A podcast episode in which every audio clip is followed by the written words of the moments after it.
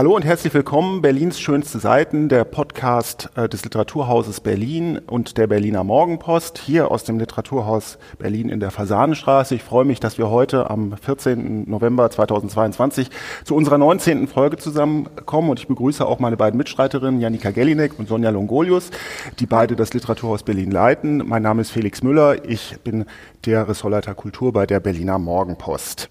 Ähm, Stichwort 14. November 2022. Ich möchte mal ein ganz fachfremdes Thema stellen, weil es wirklich jeden beschäftigt. Heute Morgen in der Redaktionskonferenz war es bei uns auch Thema.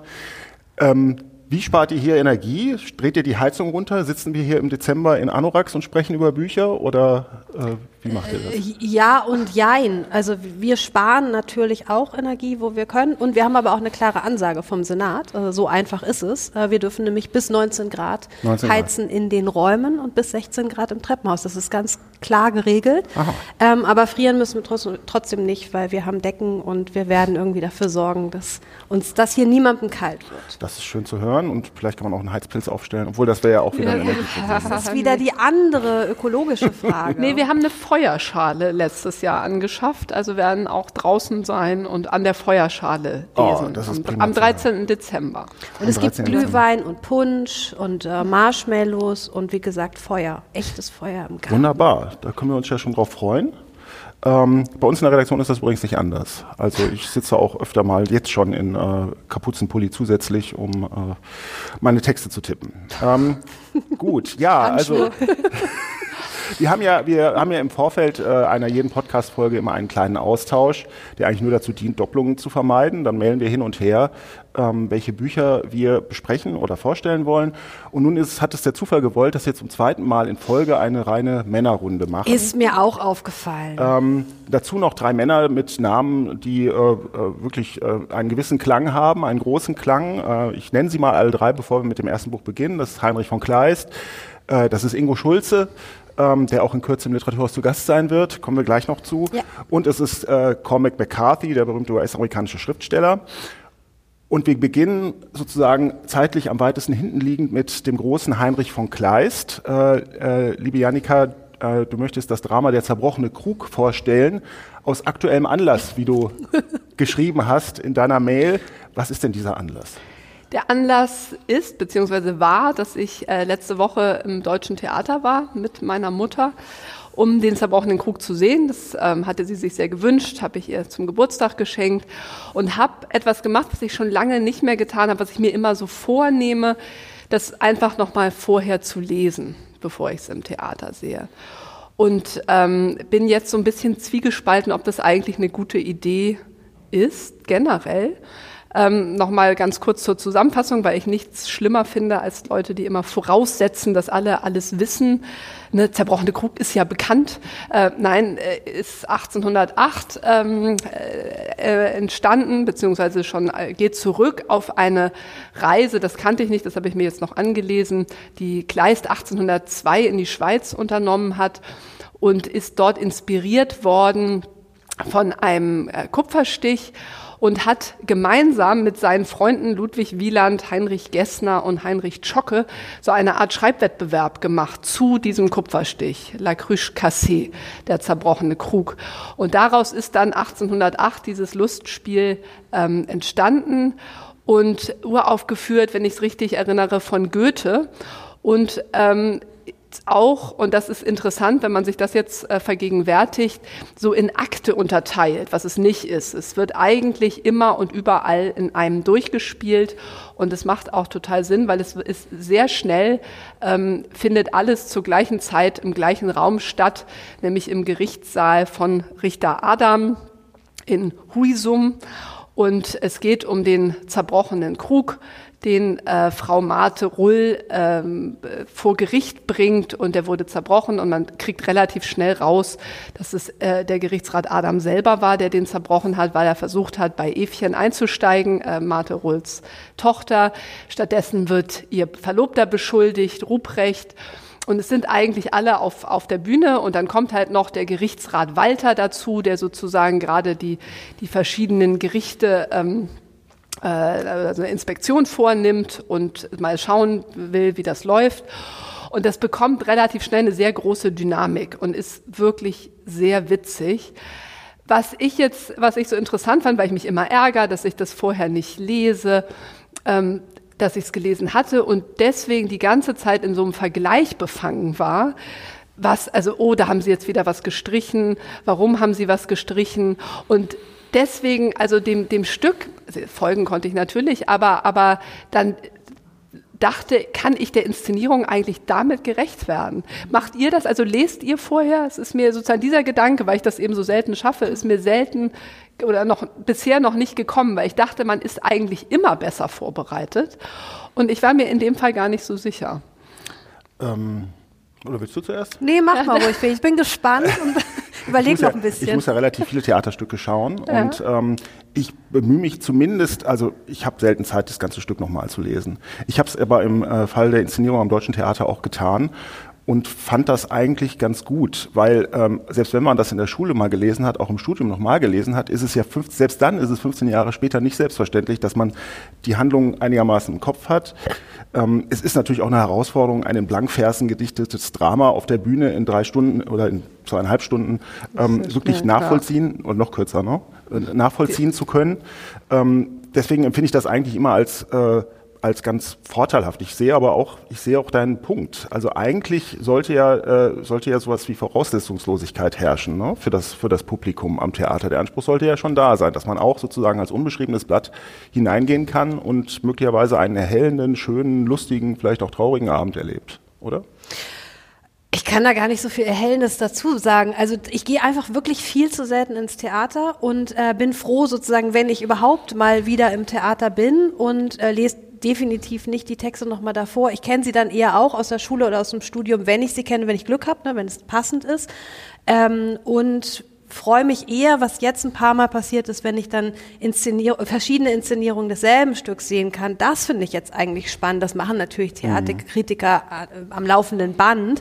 Ähm, aber das habe ich als normales Publikum, die viel zu selten leider ins Theater kommt, ähm, so selten. Und das macht mir dann Spaß zu gucken. Ah, okay, Inszenierung, weiß ich nicht, Dreigroschenoper war jetzt ein Beispiel von mir, weil ich das in den letzten, da gab es ja jetzt gerade einen Wechsel am BE von der Inszenierung und da hatte ich eben beide dann auch gesehen und beide präsent. Aber die Texte da vorlesen, ich weiß nicht. Also ich halte es für nicht unbedingt notwendig. Mhm. Ja, ne, also notwendig denke ich auch nicht und war jetzt sozusagen selbst überrascht, dass es mir eigentlich dann ne, mich mich eher beim beim beim Schauen gestört hat und ähm, dann gab es sozusagen wie noch, noch zwei Ablenkungsmanöver dadurch, dass ich mir dann beim Lesen, also was ja toll ist, oder bei, bei Kleist ist, glaube ich, das kann man für alle Stücke sagen, dass die eben überhaupt nicht irgendwie antiquiert oder, oder, oder langweilig oder was auch immer sind und dass dann eben mit der Gegenwart dann immer unterschiedliche Aspekte natürlich zum Tragen kommen.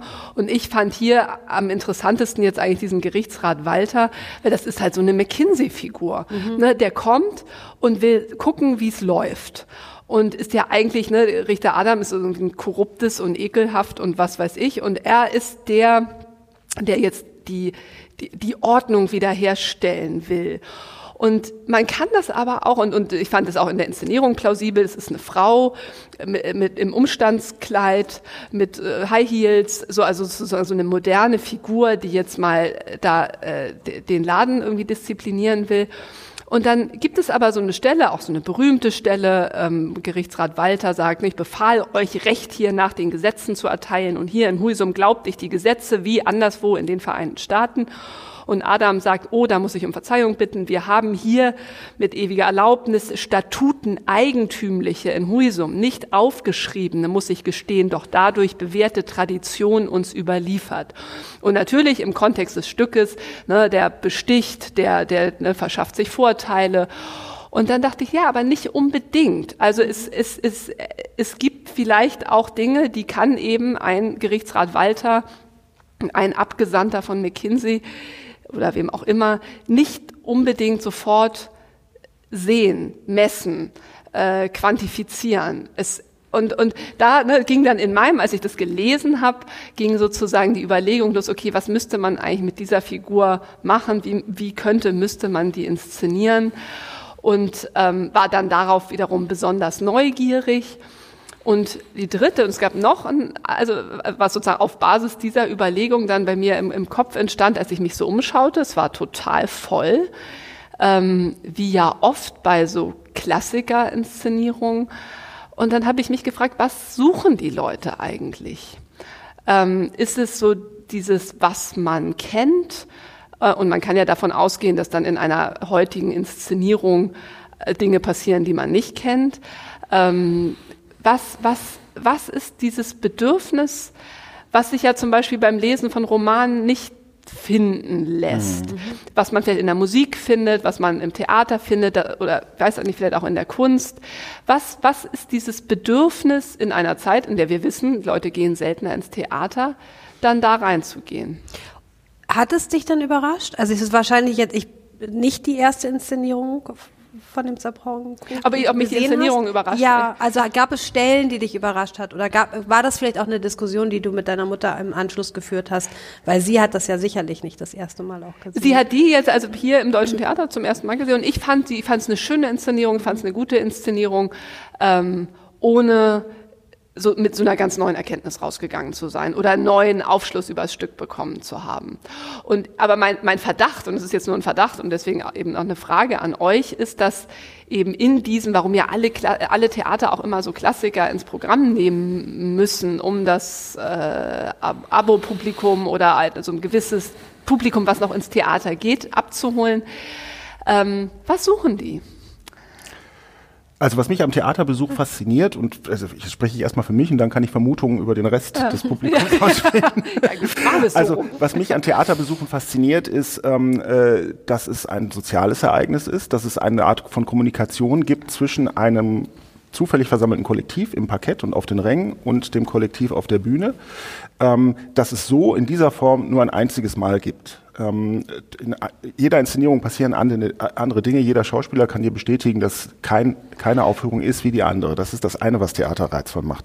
Das zweite, in deinem konkreten Fall, und da gehe ich in die Spekulation über das Publikum, ist, würde ich sagen, zwei Sachen. Erstens, dieses Stück äh, ist ähm, ist sehr positiv, sehr, äh, sehr wohlwollend besprochen worden, auch von uns. Anne Lenk ist eine äh, sehr ähm, erfolgreiche, tolle Regisseurin, die sich gerade mit, äh, mit diesen Klassikern, Minna von Barnhelm, Maria Stuart, Der Menschenfeind, auseinandersetzt und es immer wieder schafft, da ähm, vielleicht nicht neue Erkenntnisse, aber doch irgendwie eine, eine frische Gegenwart reinzubringen, die man sonst in diesen äh, ja gerne auch kostümintensiv aufgeführten Inszenierungen nicht so ohne weiteres findet. Es gibt immer einen gegenwärtigen Witz. Und es gibt jetzt, muss ich sagen, vielleicht bin ich da der Einschaltquotenmensch aus dem Journalismus, natürlich auch einen prominenten Faktor in der Inszenierung, denn der Adam wird ja von Ulrich Mattes gespielt, der nun also wirklich, wie, wie ich finde, fantastisch ist und, glaube ich, auch eine Menge Publikum ins Theater bringt. Ja, ich meine jetzt gar nicht, dass das Theater, das, ne, da würde ich alles sofort unterschreiben. Ja. Ich liebe es, ins Theater zu gehen. Ja. Aber es ist, was ist, also eben bei diesen immer vollen Klassikerinszenierungen, mhm. ne, das war jetzt sozusagen die Lektüre-Erfahrung, ne, wo ich nochmal versucht habe, Lektüre sind die, ne, mit diesem Mein Kleist ausgestatteten, äh, jetzt, ne, ich, ich, ich spekuliere jetzt wild, ähm, was, was, was ist der Mehrwert, und vielleicht hast du es jetzt schon beantwortet, ne? also dass die jedes, jede Zeit hat dann ihre, ihre Aufführung. Mein, mein Verdacht ist so ein bisschen, man sucht etwas, etwas, was sich erhalten ich glaube das auch. Es das gibt auch ein Element dieses Wiedererkennens oder Wiederentdeckens und sich darin auch geborgen fühlen, weil das kenne ich schon. Und trotzdem ist es aber eine Varianz von etwas. Ja. Also das würde ich zum Beispiel, ich kann es in der Kunst ein bisschen besser nachvollziehen. Warum gehen die Leute ähm, alle paar Monate eine Gemäldegalerie und schauen sich die immer gleichen Bilder an. Ähm, aber das hat ja was, das hat etwas zur Ruhe kommendes, das hat etwas Wiederentdeckendes. Man kann auch immer was Neues entdecken, dann gibt's vielleicht doch mal eine neue Hängung, also ist eine Varianz drin. Aber irgendwo fühle ich mich da auch geborgen. Also ich glaube, das kann mhm. ich mir mhm. beim Theater, was für mich nicht so gilt, ich suche eher das Neue dann, wenn ich ins Theater gehe, aber bei der Kunst kann ich es nachvollziehen. Mhm. Und hier ist, also hier wäre das, das war mein, auch meine neue Lektüreerfahrung, dass es wirklich ein wahnsinnig versautes Stück ist. Was ich toll fand, also irgendwann, ich dachte so, Janika, du siehst Sex, du siehst jetzt überall sexuelle Anspielungen. Und das muss ja auch erstmal ein Stück schaffen. Das ist sozusagen mit diesem zerbrochenen Krug, da geht es ja eben auch um die, die Unschuld ja. von Evchen, ne? Und überall sah ich dann nur noch, es geht ja, es geht nicht um den Krug, es geht um das Loch im Krug, ne? Es geht, ne, der Krug ist zerstoßen worden, es wird mehrfach mehrfach gesagt so und das dann als, als so, so, so, so schweinisches Bildmaterial eigentlich quer durch das ganze Stück über aufrufen zu können. Das ist mir ne, bei der Lektüre vor 15 Jahren oder wann auch immer das letzte Mal war, überhaupt nicht so aufgefallen. Ne? Und, und, und diese Stück, dann vielleicht das jeweils, ne, welches Element holst du nach vorne?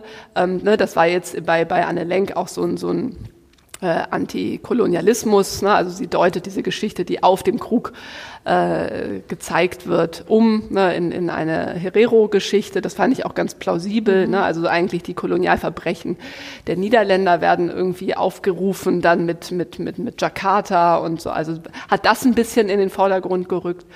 Und sonst, ähm, nee, war, war schön und hat mich doch ganz nachdenklich zurückgelassen mit diesem, also in welchem Verhältnis stehen Lesen und sehen ja. dann auf der Bühne. Letzte Frage vielleicht, wo wir auch heute drei Bücher von Männern äh, besprechen, in denen auch viele Männer vorkommen. Was lernen wir über Männer aus diesem Stück oder was hast du über Männer gelernt? Lernt man was über Männer? Es, es, werden ja, es, werden ja, es werden ja drei, es werden ja in Gestalt äh, des Verlobten, in Gestalt äh, des äh, Gerichtsrats Walter, in Gestalt von Dorfrichter Adam drei sehr unterschiedlich agierende Typus Mann vorgestellt. Nee, ich glaube, ich hatte, was wir ja auch schon hier im, im, im Podcast besprochen haben, da eher diesen Essay von, von Antje Ravik-Strubel im Hinterkopf. Also wie fluide Kleist eigentlich seine Figuren anlegt. Und hier, also Richter Adam ist, ist halt ein Schwein. Ich glaube, das kann man einfach weil, ohne größere Differenzierung so anbringen. Und dann wird es ja schon wieder ein bisschen schwieriger. Also mhm. bei, bei Ruprecht, der beschimpft halt erst äh, die Efe ganz, ne, du Metze, ne, du, äh, als, als, weil ne, er den, die, den, den Treuebruch vermutet. Und der Gerichtsrat Walter ist ja eben eigentlich auch nicht so aufrecht, wie er im ersten Moment scheint. Also ich weiß, andersrum, ich weiß nicht, ob das eine, eine Männerfrage ist. Also mhm. es ist, glaube ich, eine Figurenfrage, eine, eine, eine Charakterfrage. Aber es ist auch eine Machtfrage? Eine Machtfrage. Dann ist es vielleicht doch systemisch eine Männerfrage. Mhm. Also jetzt, ne, vor Gericht. Ich fand das ja einen ganz schönen Kunstgriff von Anne Lenk, diese ähm, schwangere Frau als Vorgesetzte von, ähm, von, vom Dorfrichter Adam, weil man kann ja schon den Verdacht hegen, dass Kleist hier sozusagen den Dorfrichter Adam als offensichtlichen Schurken, als Schwein, wie du richtig sagst, darstellt, dann aber dann doch in, in Gestalt seines Vorgesetzten irgendwie, ja, irgendwie so eine Art Ausflucht bietet, so, kann, so geht's doch auch und so kann der Mann doch gut sein. So, in dem Fall ist aber äh, ähm, Ulrich Mattes äh, komplett zurückgeworfen auf diese, auf diese furchtbare, moralisch verwerfliche Situation, in der er sich befindet und er kann eigentlich gar nicht anderes als, als äh, ein Schwein sein. Und das fand ich irgendwie an dem Stück besonders stark. Also ich war überrascht, wie gut das funktioniert mit der schwangeren Frau. Ja. Also, ne, das ist eigentlich ohne, außer dass du halt Gerichtsrätin sagst, kannst du das relativ eins zu eins mhm. übernehmen. Und das hat mich, hat mich fasziniert. Also genau, wie dann wird er sozusagen eingezogen, ein toller Inszenierungskniff, weil dann ist er in der Rolle, er ist dadurch klar markiert. Auf der anderen Seite, dafür hätte ich jetzt oder wir 2022 brauchen dafür jetzt nicht so einen Kniff, also um zu erkennen, ne, dass der seine, seine Privilegien auf ja. schamlose Art und Weise ausnutzt. Also gut, okay.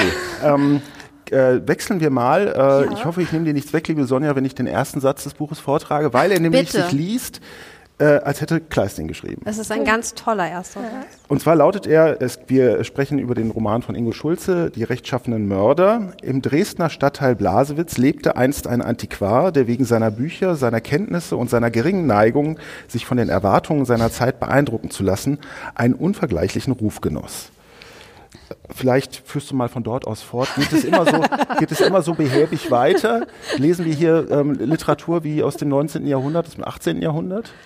Also, Ingo Schulzes Roman Die rechtschaffenen Mörder ist noch kein Klassiker, aber könnte es durchaus werden. Ähm, nein, es geht nicht immer so weiter. Er führt uns, es ist ein ganz erstaunlicher Roman und ein sehr komplexer Roman. Ähm, ist ja schon vor zwei Jahren erschienen, aber trotzdem immer noch natürlich absolut aktuell. Ähm, also er nimmt uns mit auf eine erstaunliche Reise. Wir lernen diesen Antiquar Norbert Paulini kennen, äh, in Dresden geboren und aufgewachsen. Ähm, und dieser Roman ist strukturiert in, in drei Teile. Der erste Teil ist über diesen, eine Erzählung über diesen Norbert äh, Paulini. Ähm, es ist ein allwissender Erzähler, der uns da mitnimmt, aber der auch nicht äh, ganz zuverlässig ist. Also es ist sozusagen schon von relativ schnell klar äh, oder wird unklar, wie zuverlässig ist eigentlich unser Erzähler, der uns hier mitnimmt und uns von Paulini berichtet. Ähm, dieser Paulini hat einen ganzen Stapel, ein ganzes Zimmer voller Bücher geerbt von seiner Mutter, die kurz nach seinem Tod verstorben ist. Sie war Buchhändlerin, hatte eine Buchhandlung und eben die, der eigene Besitz war auch recht äh, üppig und prächtig und den hat er vermacht bekommen. Und das ist auch sein Vermächtnis. Ähm, er wird dann eben später als Erwachsener, äh, geht er in die Lehre bei einer Antiquarin und wird dann eben selber Antiquar und ist eine so berühmte, schillernde Persönlichkeit im Dresden vor 89, also die Bücherliebhaber dieser Stadt und auch weit über die Stadt hinaus, kommen zu ihm, bekommen ihre Raritäten. Ähm, das ist etwas, ähm, vielleicht vorneweg, so wäre ich nämlich eingestiegen, aber so. dein Einstieg war auch sehr schön. Ähm, Ingo Schulze kommt ja am Wochenende auch zu uns ähm, zum Festival Das Minusschiff, ähm, äh, das Festival für Literatur in dystopischen Zeiten. Und da möchte ich ihn schon auch fragen, was diese Bedeutung von ähm, Antiquari äh, Antiquitäten oder Antiquaren in der äh, DDR hatten. Also was eigentlich, an welche Bücher kam man eigentlich ran, an welche kam man nicht ran, ähm, wie waren da eigentlich die Voraussetzungen. Also das wird in dem Roman auch ein wenig beschrieben. Also er hat eben, dieser Paulini, eine so eine besondere Rolle, weil er für Bücherliebhaber ähm, die Möglichkeit geboten hat, an Dinge heranzukommen, an die sie vielleicht nicht unbedingt einfach so herankommen konnten. Ähm, und dann passiert aber, was passieren muss, äh, 19, oder was passiert ist, 1989, also die äh, Revolution oder wie ähm, Ingo Schulze in seinen Essays, die jetzt erschienen sind, es lieber nennt, die Selbstermächtigung. Also es ist sozusagen auch immer ein Thema, wie schreibt man eigentlich die, die Geschichte der DDR, den Mauerfall, wie, wie es ja hier hier im Westen ähm, lieber genannt wird oder wie es sich vielleicht auch durchgesetzt hat, aber er kämpft eben auch stark dafür, Selbstermächtigung, Selbsterkenntnis daraus zu machen. Ähm, und wie geht dieser Antiquar plötzlich mit dieser Wende, noch so ein Wort. Äh, Schulze sagt, äh, Beitritt würde ihm besser gefallen als Wende. Um, also ich, ihr hört schon, dass ich auch mit den Worten hier rumeiere, weil ich natürlich den, ich sag mal, das, den normalen Sprachgebrauch benutze. Aber warum benutzen wir den eigentlich? Der ist ja auch schon wieder irgendwie gefärbt, ideologisch gefärbt und hat eine gewisse Sichtweise. So. Lange Rede, kurzer Sinn. 89 äh, passiert und danach ändert sich so ziemlich alles für unseren Antiquar Paulini. Ähm, er verliert eigentlich seine Stellung komplett, weil die Bedeutung und der Wert von Büchern sich komplett verändert. Ähm, sie sind einfach sprichwörtlich nicht mehr so viel wert, sie sind auch nicht mehr solche Raritäten, man kommt viel leichter ran. Das Internet kommt dazu, wir kennen alle diese Geschichte. Ähm, und damit geht's eigentlich mit ihm bergab. Ähm, er rettet dann noch Teile seiner privaten Bibliothek, ähm, muss aus Dresden weg, weil alles viel zu teuer geworden ist, weil auch die Wessis kommen und äh, sich die Villas aneignen, Villen aneignen, die dort stehen ähm, und geht, muss in die sächsische Schweiz oder geht in die sächsische Schweiz und verbringt dort so ein ja, sehr zurückgezogenes Leben, ähm, was auch am wie sagt man so euphemistisch, am rechten Rand fischt. Also sein Sohn driftet irgendwie in die rechte Szene ab und so endet dieser erste Teil.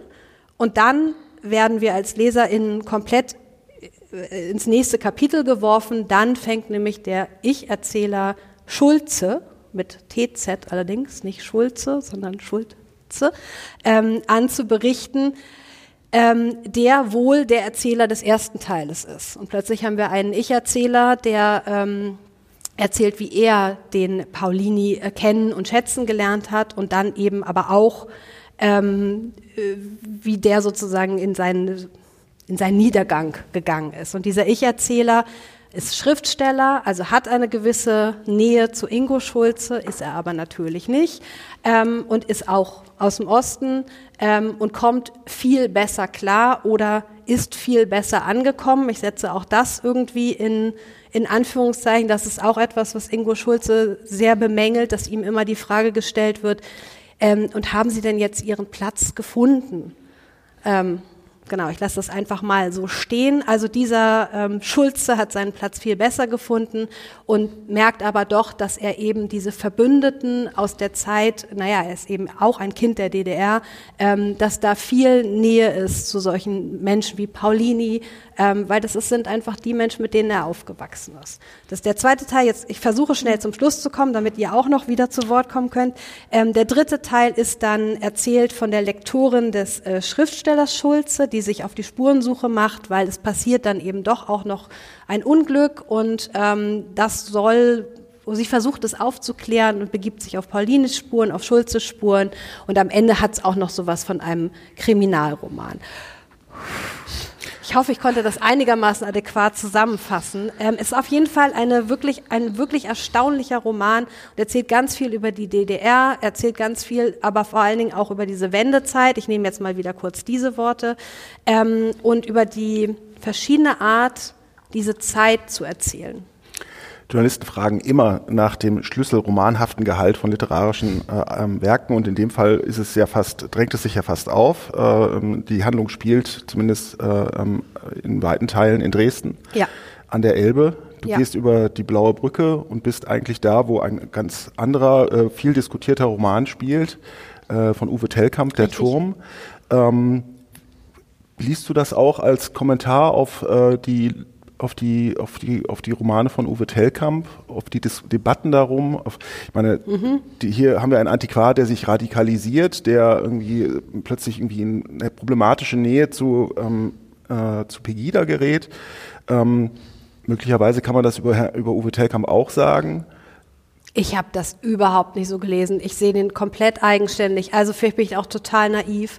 Ähm, aber also ich habe Telkamp ja nur zur Hälfte gelesen, weil ich es so langweilig fand, den Turm damals. 2008 erschienen, ja. Okay, 2020.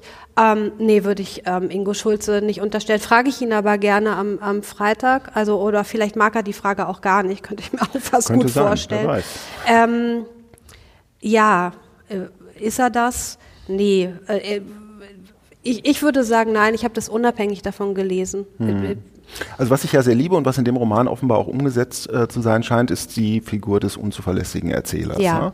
Und wenn sich das dann da gleich mehrfach auf interessante, vexierhafte Weise bricht, so dass man am Schluss irgendwie äh, mit, mit äh, völlig verschiedenen Szenarien ein und desselben Vorgangs äh, konfrontiert ist, ähm, dann hat das für mich immer einen hohen literarischen Reiz und das scheint ja da auch so umgesetzt zu sein. Ja, es ist spannend. Ich äh, habe ihn jetzt auch wieder gelesen. Also vor zwei Jahren hatte ich ihn, hatte ich ihn schon mal gelesen.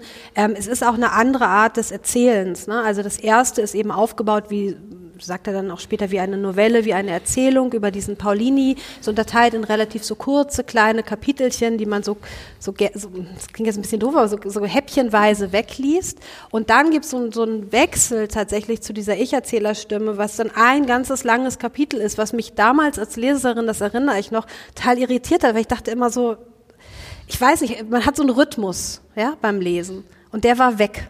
Er hat mich mhm. einmal komplett strukturell mir den Boden unter den Füßen weggezogen, weil ich immer dachte, wann endet denn jetzt dieses Kapitelchen wieder? Es gab es aber nicht. Und das fand ich irgendwie interessant, jetzt beim zweiten Lesen nochmal zu sehen, dass er das natürlich extra macht, dass das natürlich Teil der Konstruktion ist. Ja, und vor allem das ist also was, was sich mir jetzt so als Frage aufgedrängt hat, aber die wäre damit beantwortet, ne, wenn Felix sagt Schlüsselroman, wie lässt sich denn diese Wende, dieser Mauerfall, diese ne, strukturelle Totalverunsicherung, Selbstermächtigung, erzählen, Selbstermächtigung. naja, ja.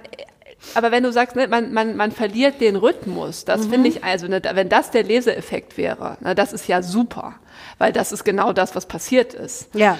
Also wenn man es schafft, durch eine sozusagen so unterschiedliche stilistische Verfahren und, und unterschiedliche Erzähler und unzuverlässige Erzähler genau diesen Verunsicherungsmoment von 89 mhm. sprachlich zu reproduzieren, das ist schon ziemlich cool. Das würde ich unbedingt unterstreichen. Also das stimme ich dir zu. Das, das gelingt ihm da, weil man genau eben dann aus diesem, du hast ja auch den Anfang extra vorgelesen. Ja, wie hast du das genannt? Äh, ich habe das, ich, ich denke gerade äh, die ganze Zeit darüber ja. nach, ob es Ich habe es behäbig genannt. Ich finde den Satz aber auch wunderschön. Das möchte ich nochmal hervorheben. Es er nimmt eine, einen sofort eine, mit, oder? Es ist nur eine Stillage, die man in Gegenwartsliteratur nicht unbedingt vermuten würde. Ne? Also ja. Es so aber es ist, es beschreibt auch den Paulini und aus welcher ja. Welt er kommt. Es ist fast, als ob das aus ihm herauskommt, als ob, ne, dass der so spricht. So soll man sprechen, so soll man über Bücher sprechen. Also und das ändert sich im Laufe des äh, Romans auch. Also die Sprechweise, die bleibt nicht so, also behäbig würde ich nicht sagen, aber ich weiß, was du meinst. So Natürlich, es ist, es ist so ein Novellenton ja. aus dem 19. Jahrhundert. Ja. Genau. Und ich fand das sozusagen eine Zumutung am Anfang und fand das so interessant. Also äh, jetzt im Vergleich von euren beiden Büchern bin ich sozusagen mit beiden nicht klargekommen. Also habe nochmal über, was ja so toll, diese fantastische Zumutung des Lesens. Du fängst an und denkst so, wo bin ich denn hier? Mhm. Na, und so fängt ja eigentlich jedes Buch an. Und dann ne, kann man sich als Leserin entscheiden, gehe ich da rein oder gehe ich da nicht rein.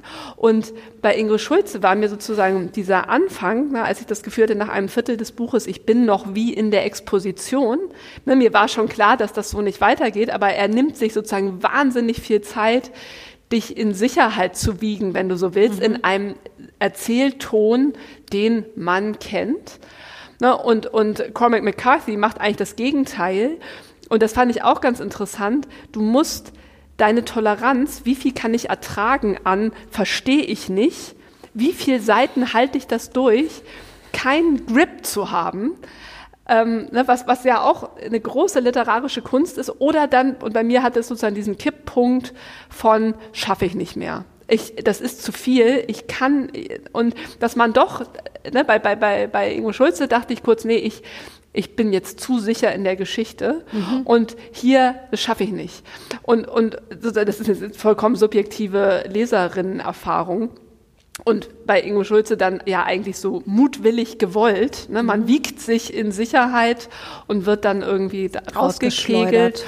Und wie es bei dir weitergeht, musst du mir dann sagen, das weiß ich nicht. Das Aber diese, diese, ne, damit eigentlich spielen zu können oder dass, dass jeder Autor, jede Autorin sich ne, dieser Zumutung eigentlich bewusst sein muss und sich fragen, was macht man damit? Hm. Wie ging es dir am Schluss? Mochtest du Norbert Paulini oder ist das ein guter Mensch für dich? Nee, ich mochte den nicht. Hm. Aber ich glaube, ich mochte den auch von Anfang an nicht so richtig. Der Name ist ja schon genial. Norbert, Ach, Norbert Paulini. Norbert Paulini. Ähm, ich finde den von Anfang an, also also dieses Elitäre daran gefällt mir einfach nicht so richtig und dieses ähm, Ge Gehabe dann, also ja, das ist mir irgendwie, das ist nicht so richtig meine Ecke. Der und vor allem fand ich, mir kam es eher wie so ein ziemlich genialer Kunstgriff vor, über alle möglichen Bücher schreiben zu können. Mhm. Also oder? Ja. Also über die das, Ausgaben. Natürlich. Ja, ja, aber das lieben wir doch alle, oder? Also wenn Literatur von Literatur handelt, ist sie ganz bei sich. Ja, dann dachte ich so, ey, nicht schlecht, nicht schlecht. Also so über all die Bücher schreiben zu können, über die man immer schon mal schreiben mhm. wollte, indem man sozusagen eine Figur hat, die sie qua Profession sich anguckt. Aber dadurch ist er für mich eben auch nicht so richtig lebendig und auch nicht, ähm, ich mag mit ihm mitgehen. Nee, ich finde dann interessanter geworden. die Menschen, die zu ihm kommen. Das finde ich eine tolle mhm. Beschreibung, weil das sind ja sehr unterschiedliche. Also auch gerade die, die Frauen, müssen, haben wir jetzt wahrscheinlich keine Zeit mehr dafür, aber die Frauengestalten ähm, sind auch so interessant, was die da machen, weil die denen ja, also zum Teil sehr, sehr belesene Frauen, aber dann eben auch welche, die einfach da immer nur Tee kochen und Stullen schmieren, so ungefähr. Und was machen die da eigentlich und warum machen die das? Und was, was umgibt dann so jemanden für eine Aura? Ähm, also auch ein echt ambivalentes Verhältnis zu Paulini. Aber Name ist natürlich großartig. Jetzt hat Felix die Brille aufgesetzt. Kommen, ja. Ich habe die Brille aufgesetzt. Jetzt wird es streng. Wir kommen von äh, Norbert Paulini zu ähm, Robert Western, so heißt nämlich der Held äh, dieses umfangreichen Romans, der jetzt äh, kürzlich erschienen ist, ich glaube Anfang Oktober, und der einige übersetzt aus dem Englischen von Nikolaus Stingel, wie ich finde, fantastisch übersetzt. Ähm, wenn auch mit einem Problem, mit dem, glaube ich, jede oder viele Übersetzungen aus dem Englischen zu kämpfen haben, aber darauf komme ich vielleicht später noch. Äh, Comic McCarthy, ähm, auf den bin ich zum ersten Mal aufmerksam geworden, als ich in den 90er, Nuller Jahren begeisterter Besucher der Filme der Coen-Brüder war. Äh, no Country for Old Men mit Javier Bardem, an den wir uns gut erinnern, eine furchtbar gewalttätige, äh, toxisch, test, toxisch Testosteron gesättigte Geschichte, ähm, die einen aber absolut umhaut und reinreißt. Und äh, daraufhin habe ich dieses Buch gelesen und auch weitere von ihm.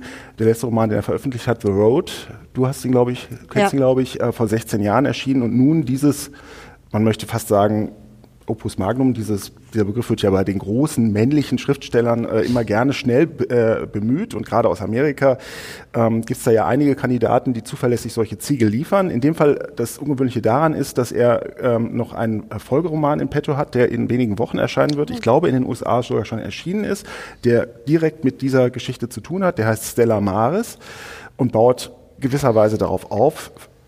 Ich kann nur hoffen, dass er auch einige Fragen klärt. Worum geht's? Äh, der Roman spielt im Jahr äh, 1980 in New Orleans. Wir haben, ein, äh, wir haben eigentlich zwei Hauptfiguren. Äh, die männliche, Robert Western, ein mittelalter Mann, ist Bergungstaucher, ähm, der im Golf von Mexiko, damit beginnt der Roman, äh, nach einem abgestürzten Flugzeug taucht, ein Privatjet. In diesem unversehrten Privatjet, der äh, auf dem Meeresgrund liegt, findet er ähm, neun Leichen, die alle noch äh, an den äh, Sitzen äh, festgeschnallt sind, und äh, die Besatzung. Er stellt aber relativ schnell fest, dass auch was fehlt in diesem Jet, nämlich eine ganze Person und die Blackbox äh, des, ähm, des Flugzeugs. So, also klassische ähm, Konfiguration eines Thrillers. Ne? Also der Raum ist geschlossen, what the fuck. Mhm. so, ja. also und äh, das beginnt schon erstmal ganz gut, bei dem Autor auch einigermaßen überraschend. Ähm, Worauf läuft das hinaus? Ähm, äh, Robert Western bekommt dann relativ schnell Besuch von eigenartigen Herren, die diesen ganzen Vorgang überraschenderweise kennen und herauskriegen wollen, äh, was, äh, was er darüber weiß und ob er da noch weitere Anstrengungen unternimmt. Ihm wird relativ schnell klar, äh, dass er in Gefahr ist aufgrund dieser Ermittlungen, die da gegen ihn laufen. Sein Freund, äh, der mit ihm äh, ähm, an der Absturzstelle war und dort auch getaucht ist, ähm, kommt kurz darauf bei einem Arbeitsunfall ums Leben. Also es ähm, hier würde ich sagen, sind alle Hollywood-Regisseure sofort dabei und sagen, hier, ich biete mehr und ich möchte das verfilmen. Sie werden davon aber relativ schnell Abstand nehmen, denn Comic McCarthy ist ja Comic McCarthy, weil er irgendwie noch mehr will, als einfach nur eine spannende, äh, irgendwie in sich geschlossene Geschichte zu erzählen. Denn dieser Roman driftet von dieser Ausgangslage relativ schnell weg. Ähm, äh, ähm, Robert Western unternimmt dann so eine Art Reise, die so eine halbe Flucht ist, aber auch keine besonders gehetzte, sondern irgendwie er zieht sozusagen durchs Land und trifft immer wieder Leute, mit denen er endlose Gespräche führt über alles Mögliche, über Transsexualität, über den Mord an John F. Kennedy, über den Vietnamkrieg, über, und das nimmt wirklich die größten Teile ein, über ähm, Quantenphysik. Ähm, das ist ein Roman, der in ganz großen und sehr langen Passagen von Quantenphysik handelt. Ähm, und ich möchte mal, und da kommen wir auf das Thema an, das du gerade schon angesprochen hast, nämlich ähm, wie viel Überforderung lässt man bei sich als Leser zu? Wie viel ist man bereit mitzugehen? Und äh, wann ist der Punkt erreicht, wo man sagt, es tut mir leid? Bei mir war dieser Punkt erreicht, ich muss es offen Zeig zugeben. Zeig doch mal die Stelle. Ich habe eine Punkt Stelle heute Morgen noch rausgeschrieben. Ja. Ähm, also der Titelheld spricht hier ähm, zusammen mit einem Freund über Quantenphysik. Es geht um den Vater äh, von Robert Western, der übrigens mit Robert Oppenheimer an der Erforschung der Atombombe mhm. äh, beteiligt war. Überhaupt ist dieser Held, ich habe viele Dinge noch gar nicht gesagt, ehemaliger erfolgreicher Autorennfahrer, begnadeter, ähm, begnadeter äh, Physik, abgebrochener Physikstudent, der alles darüber weiß. Er hat auch im Haus seiner Großmutter Gold gefunden. Also es ist wirklich ein irrer Mensch, ein toller Hecht, könnte man vielleicht auch etwas abfällig sagen. So, und er führt also nun dieses fachsimpelnde Gespräch. Ich habe es nicht zu lang gemacht, weil es ist eigentlich kaum auszuhalten.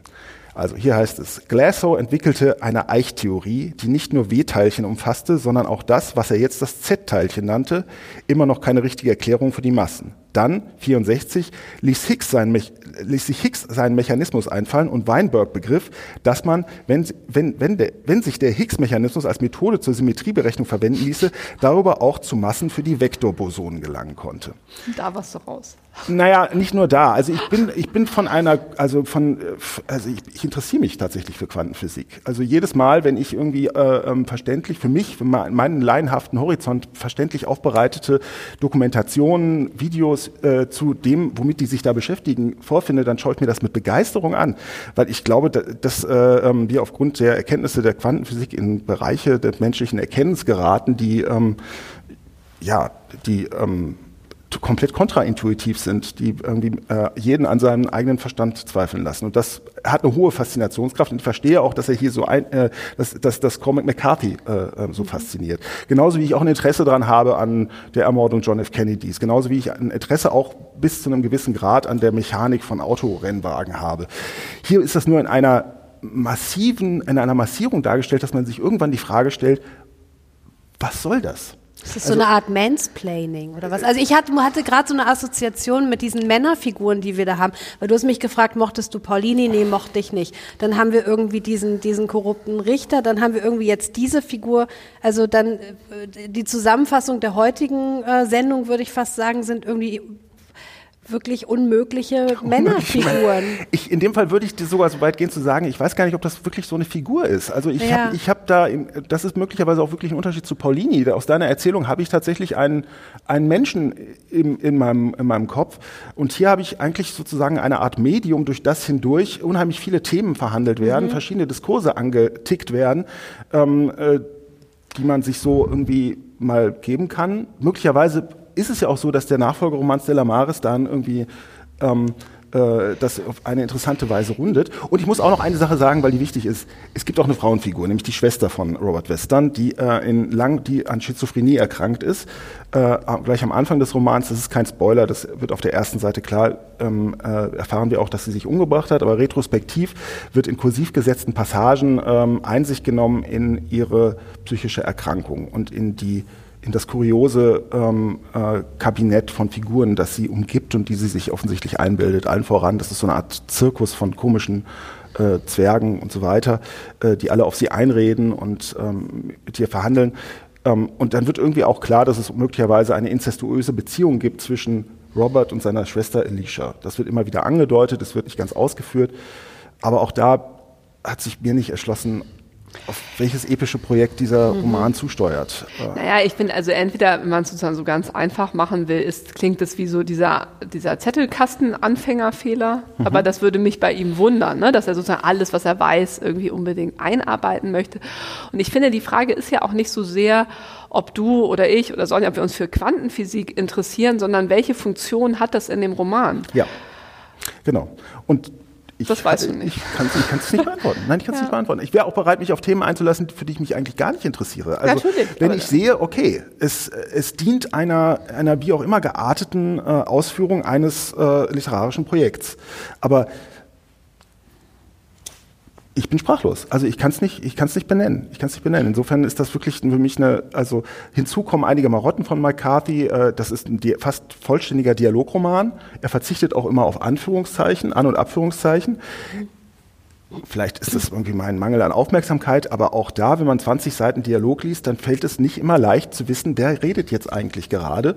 Also ich finde, dass der Roman auch an solchen ganz simplen, basalen, äh, ähm, äh, ähm, handwerklichen Dingen irgendwie scheitert. Aber und kommt der noch mal zurück zu dieser, diesem Thriller-Narrativ oder ist es dann, meandert das dann so aus ich, auf dieser Reise? Ist meandert, ich möchte jetzt auch nicht so viel vorwegnehmen, ja, ja, es meandert ein bisschen schwierig. so aus und wie gesagt, es, äh, ich konnte den zweiten Roman, der auf Deutsch noch nicht vorliegt, noch nicht lesen, ja. der aber wohl, wie ich gelesen habe, im Wesentlichen von der Schwester handelt, die sich dort, Stella Maris ist der Name einer psychiatrischen Einrichtung, in einer Art Gespräch mit ihrem behandelnden Arzt befindet. Das äh, soll der zweite Roman sein. Aber kann es das zum Beispiel auch sein, dass man dann sagt, naja, du, du musst jetzt mal abwarten, was der zweite Roman bringt, dann verstehst du auch den ersten. Ja, das ist, ist ja irgendwie sehr so merkwürdig, oder? Also das Das wäre so wie eine gescheiterte. Inszenierung, ne, wenn ja. du den Text kennen musst. Also Beispiel Jonathan Franzen Crossroads, Anfang des ja. Jahres erschienen. Äh, das ist ja auch als Trilogie angelegt, ne? Hat er ja, ja aber den kann man einfach egal. so lesen, natürlich. Also, und ich würde auch sagen, dieses Roman, dieses, dieses Ding zwischen zwei Buchdeckeln äh, äh muss irgendwie in sich in eine, irgendwie eine Kohärenz, eine, ähm, eine